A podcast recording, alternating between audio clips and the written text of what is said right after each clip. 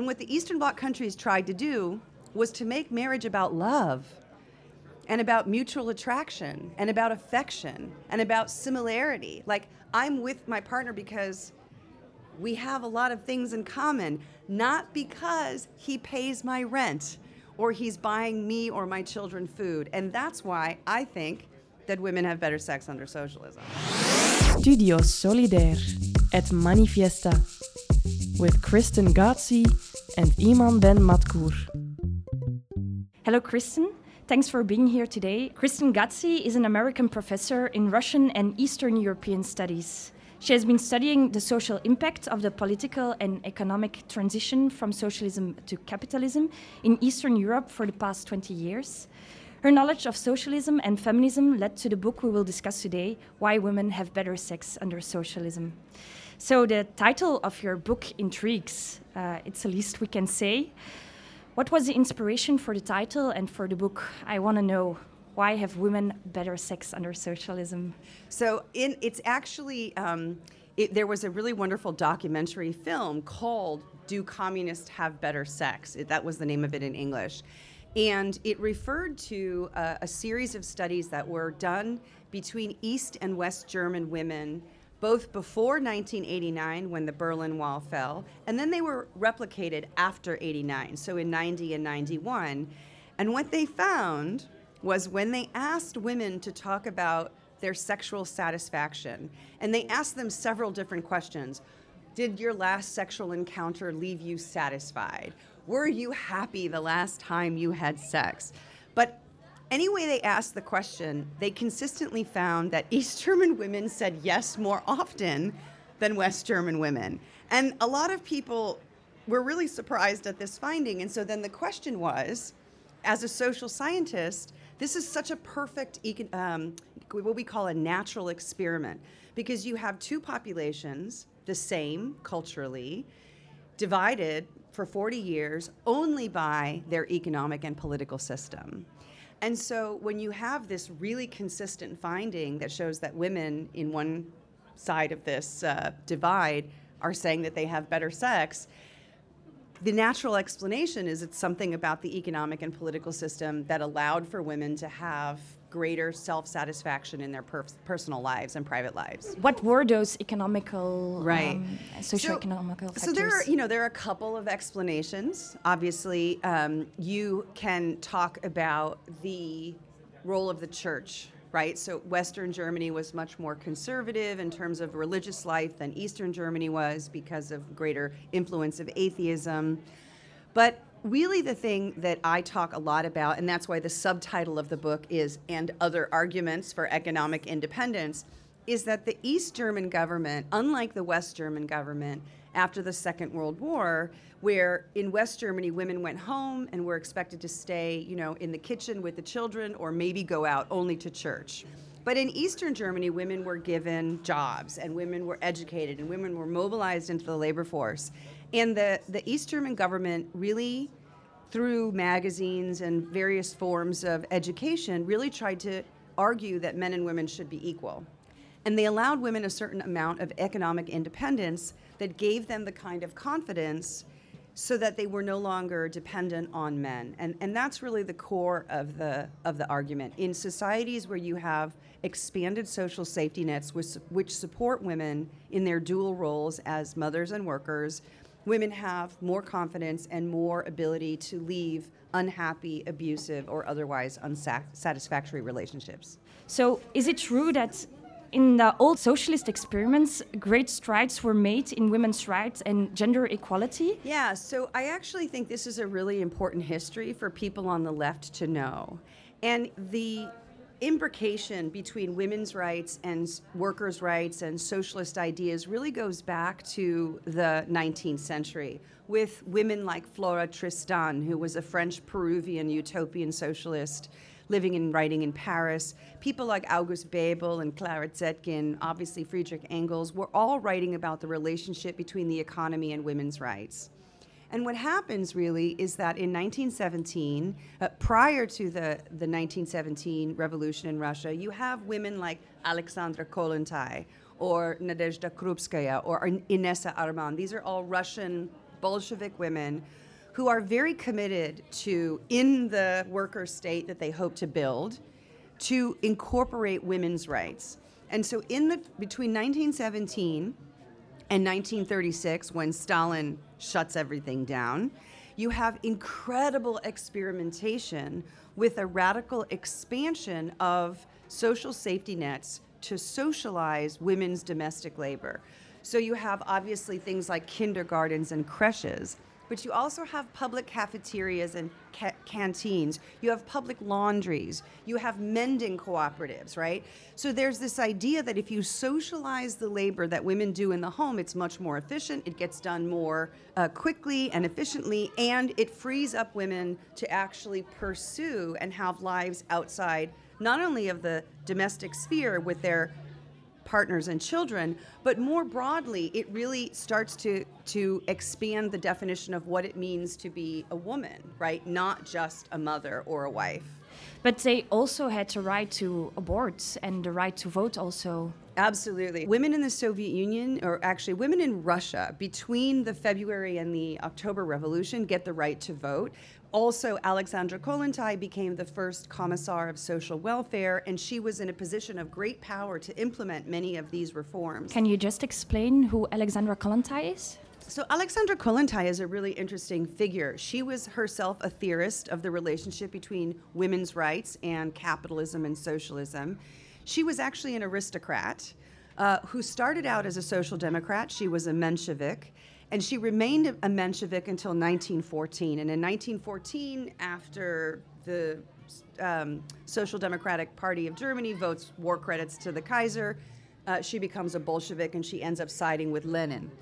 And uh, Lenin makes her the first commissar of social welfare in 1917.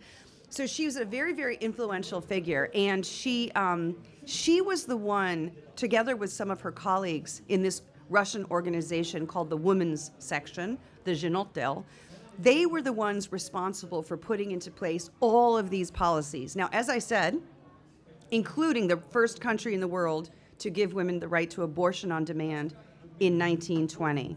Women had the right to divorce, women had all sorts of freedoms, including the right to reproductive freedom. It's all reversed in 1936. But after Stalin's death, it comes back and especially in Eastern Europe, in countries like Poland and Czechoslovakia and East Germany, Bulgaria, you have an incredible expansion of women's rights. Now, it's not universal. Places like Romania and Albania were not very good places to be a woman, especially in Romania after 1966. But there was much progress that was being made in this part of the world that we really need to study and learn about so that we can kind of apply some of the experience that they had to the challenges that we face in the present day. I'm going to show you a picture. Okay. Ah, Valentina Tereshkova. Yes. When women were going into space in the socialist first socialist experiments, women, uh, the Western, her Western sisters, were still installing their kitchens. Absolutely. This is Why 1963. Is yeah. So it's the same year in the United States that Betty Friedan writes this book, The Feminine Mystique, which is believed to have kind of kicked off the women's movement in the United States. But but uh, the uh, launching of, of, of, Valentina Tereshkova into space, of course, it starts in 1957 with Sputnik, the launch of, the launch of Sputnik.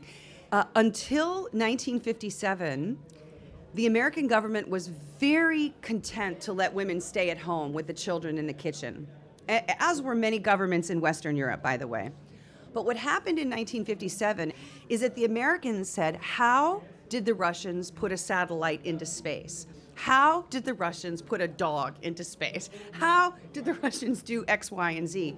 And what they realized was that uh, in 1957, 13,000 women were graduating in the Soviet Union with degrees in engineering. In the United States, it was less than 100. And so, if you think about that, 13,000 women engineers, they had so much more brain power in the Eastern Bloc because they were educating women in science, in technology, in medicine, in all sorts of professions that were in the West still very much reserved for men. And so in 1957, there was a book called Woman Power, where the United States government, the National Manpower Planning Council, basically said, you know what? I think we need to start educating some women. So they, in 1958, they passed the National Defense Education Act, which set aside money for the education of women in mathematics and science. And then in 1963, when uh, Tereshkova was in space, she was the front cover of the New York Times. Soviet blonde, first woman in space, right? That's how they referred to her as a blonde, right? Because they didn't know what to do with this, you know.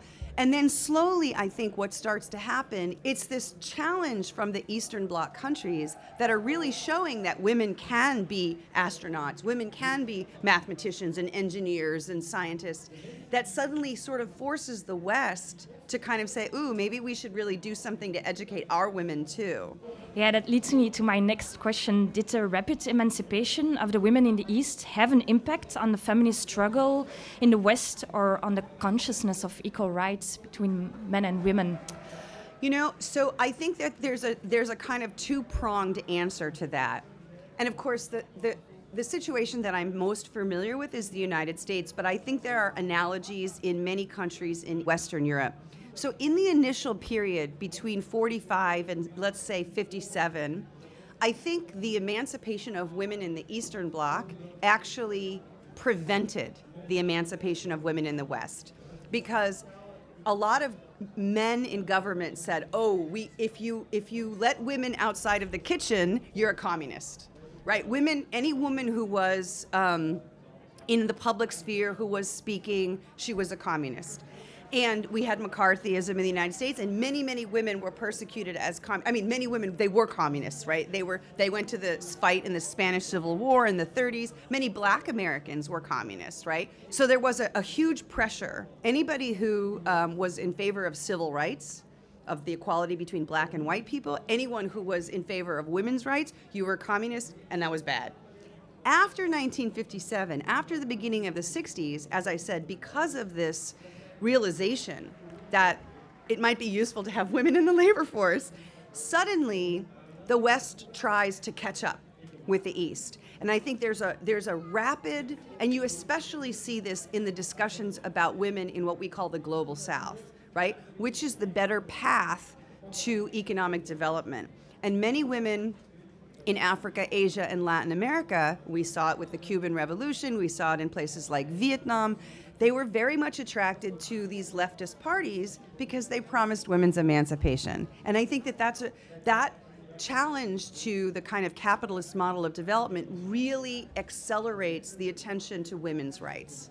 And, and especially at the United Nations. It's the communist countries who are the first ones to propose that 1975 should be International Women's Year.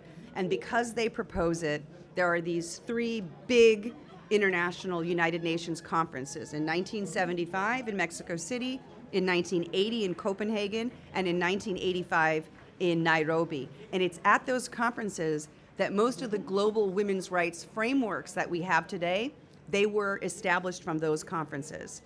And they were directly as a result of superpower competition between the West and the East. And did the fall of socialism had an impact on women's rights also, not only in the West but also in the East. Absolutely. Again, um, we look for natural, as a social scientist, we look for natural experiments. If you want to see the effects of capitalism on women's lives, the best natural experiment that you can do is to look at what happened to women in Eastern Europe after 1989 and women in the former Soviet world after 1991. And what we have seen, almost without exception, is that the status of women has declined precipitously. And I can go into many, many, many examples of that. In the West, the last World Conference on Women was held in 1995 in Beijing. And the reason there hasn't been another one is because people are afraid that we'll actually roll back women's rights at the international level. There has not been another big World Conference on Women since 1995.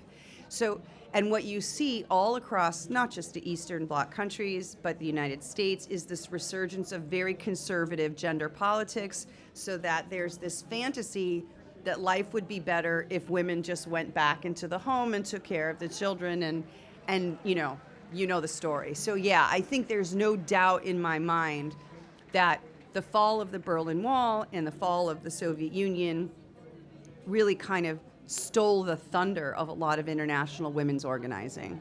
But it certainly wasn't perfect under socialism. There was still a painful patriarchal culture. Were there efforts to address this? Was there any perspective to do something about this? Oh yeah. So so first of all, I definitely want to acknowledge that it was not perfect, right? Uh, patriarchy persisted, as it does everywhere. There were great efforts that were made, I think, to to try to change men's point of view. And uh, I have many colleagues in Poland, in Czechoslovakia, in East Germany, my own work in Bulgaria, that shows all of the very creative ways that these state women's committees tried to get men to help out around the house. So here's just a, a short, like very concrete example, which I think is really funny. So in Bulgaria, I, as, as in many places, women cook in the kitchen, but when it comes to making barbecue, men cook outside, right? You know, when you grill. Is it true here too, right? Yeah. Right. Yeah, yeah, yeah. So so the women's committee said, "Okay, men will cook if it involves like something that they think is masculine." So so we have to figure out how we can make certain domestic tasks more manly. And in Bulgaria, when you drink rakia, which is like the local spirit, um, you eat it with meze, which is like a salad, right? And so the Women's Committee tried to convince men in Bulgaria that women, you know, for meze, they don't chop the vegetables the right way. Like you have to use a big knife and you have to chop them in a specific way for it to be right for rakia. And the thing is, is that it worked. When men suddenly realize, oh yes, vegetable chopping is manly because it involves a big knife or something like that, it, it was a it was an attempt to do um, an attempt to kind of regender domestic tasks. In the end, the truth is that it, it didn't work. And so almost every single one of these women's committees decided that the more progressive way to deal with this is rather than keeping this labor in the home was to socialize it to make more public cafeterias. In poland they had milk bars like little na- neighborhood restaurants where you could get very cheap polish food which helped women immensely. Every school had cafeterias for the children. Every factory had places where women could go after work and get food to take home, either pre prepared or the ingredients for a meal, right? So there were lots of ways of trying to address patriarchy, but by no means were they able to eradicate it. What is the connection between more rights and facilities and the personal relationship between women and men? Does that mean more divorces? Yeah, it does. Uh, unfortunately, I think that when, um, you know, look, when Alexandra Kollontai, one of the first things that she did in 19, one of the first decrees in 1917 was to take marriage away from the Russian Orthodox Church and to make it a secular institution, which allowed for divorces. And what happened? suddenly everybody got women were like i can get rid of this alcoholic guy thank you very much it was a way that the bolsheviks got a lot of support from women by allowing them to leave um, their mostly alcoholic sometimes abusive husbands. Now that wasn't necessarily a good thing in the long run because then it turned out that when a woman got pregnant the men would also run away right? So but yes i mean in one of the things that you see in East Germany, the East Germans were in fact quite proud of their divorce rate. Because they sh- because not only did they have a, a, a high divorce rate, but they had a very high marriage rate. So that people would like leave one relationship but immediately start another one. And that was seen as progress, right? People weren't stuck for economic reasons in their relationships. Look. So it was not only the divorce rights, it was also for economic reasons. Yeah, absolutely. In my country, because we do not have national health care, 25% of women under the age of, of 65, when, when we have national health care, under 65, 25% of women get their access to medical care through their husbands. So if you divorce, you can't see a doctor. That's how it is in my country. So many women, not only for economic reasons, right, but for the basic access to something that should be a human right, they have to stay in a marriage. Many people in my country as well get married for health care. So I have a, a couple friends of mine who've been together for 20 years, and they're journalists, they're freelance writers. And finally, one of them got a job at a university, and in order for her to get health care, they had to get married. That was the only way she could actually see a doctor. So, so you have to understand that in the West, marriage is an economic institution. It always has been. This is what Bebel was writing about. This is what Engels was writing about. This is what Kollontai was writing about. Everybody has been talking about this for a long time. This is not just in the Eastern Bloc. And what the Eastern Bloc countries tried to do was to make marriage about love and about mutual attraction and about affection and about similarity. Like, I'm with my partner because we have a lot of things in common, not because he pays my rent or he's buying me or my children food. And that's why I think that women have better sex under socialism.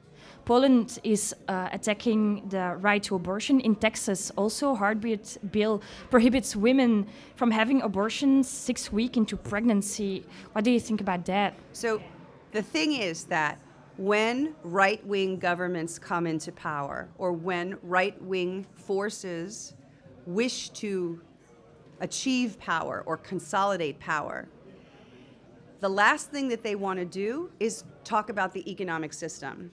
So, what do they do? They blame foreigners, they blame minorities, and they blame women. It's always been that way, it will always be that way. What do Greg Abbott, Viktor Orban, and Kaczynski have in common? They're all far right leaders, and they know. Can you explain more about those people? So, yeah, Greg Abbott is the governor of Texas. Viktor Orban is the pri- premier in Hungary, and Kaczynski is the leader of the Law and Justice Party in Poland. All of these uh, are right-wing men who are trying to roll back women's rights, and they also are also very nervous about the declining birth rate among true Poles and true Hungarians, and in the case of Texas, white people, right? Uh, because that's what the American white supremacists are worried about. And so, of course, attacking women's rights and attacking women's right to control her own body is part of a right wing strategy to appeal to a very conservative base. And I think that we're going to see more of this. We're going to see we're going to see it everywhere that you have more right-wing leaders coming into power. There's going to be more xenophobia, more racism, and more misogyny. It's just it's just the way that fascists work, I think.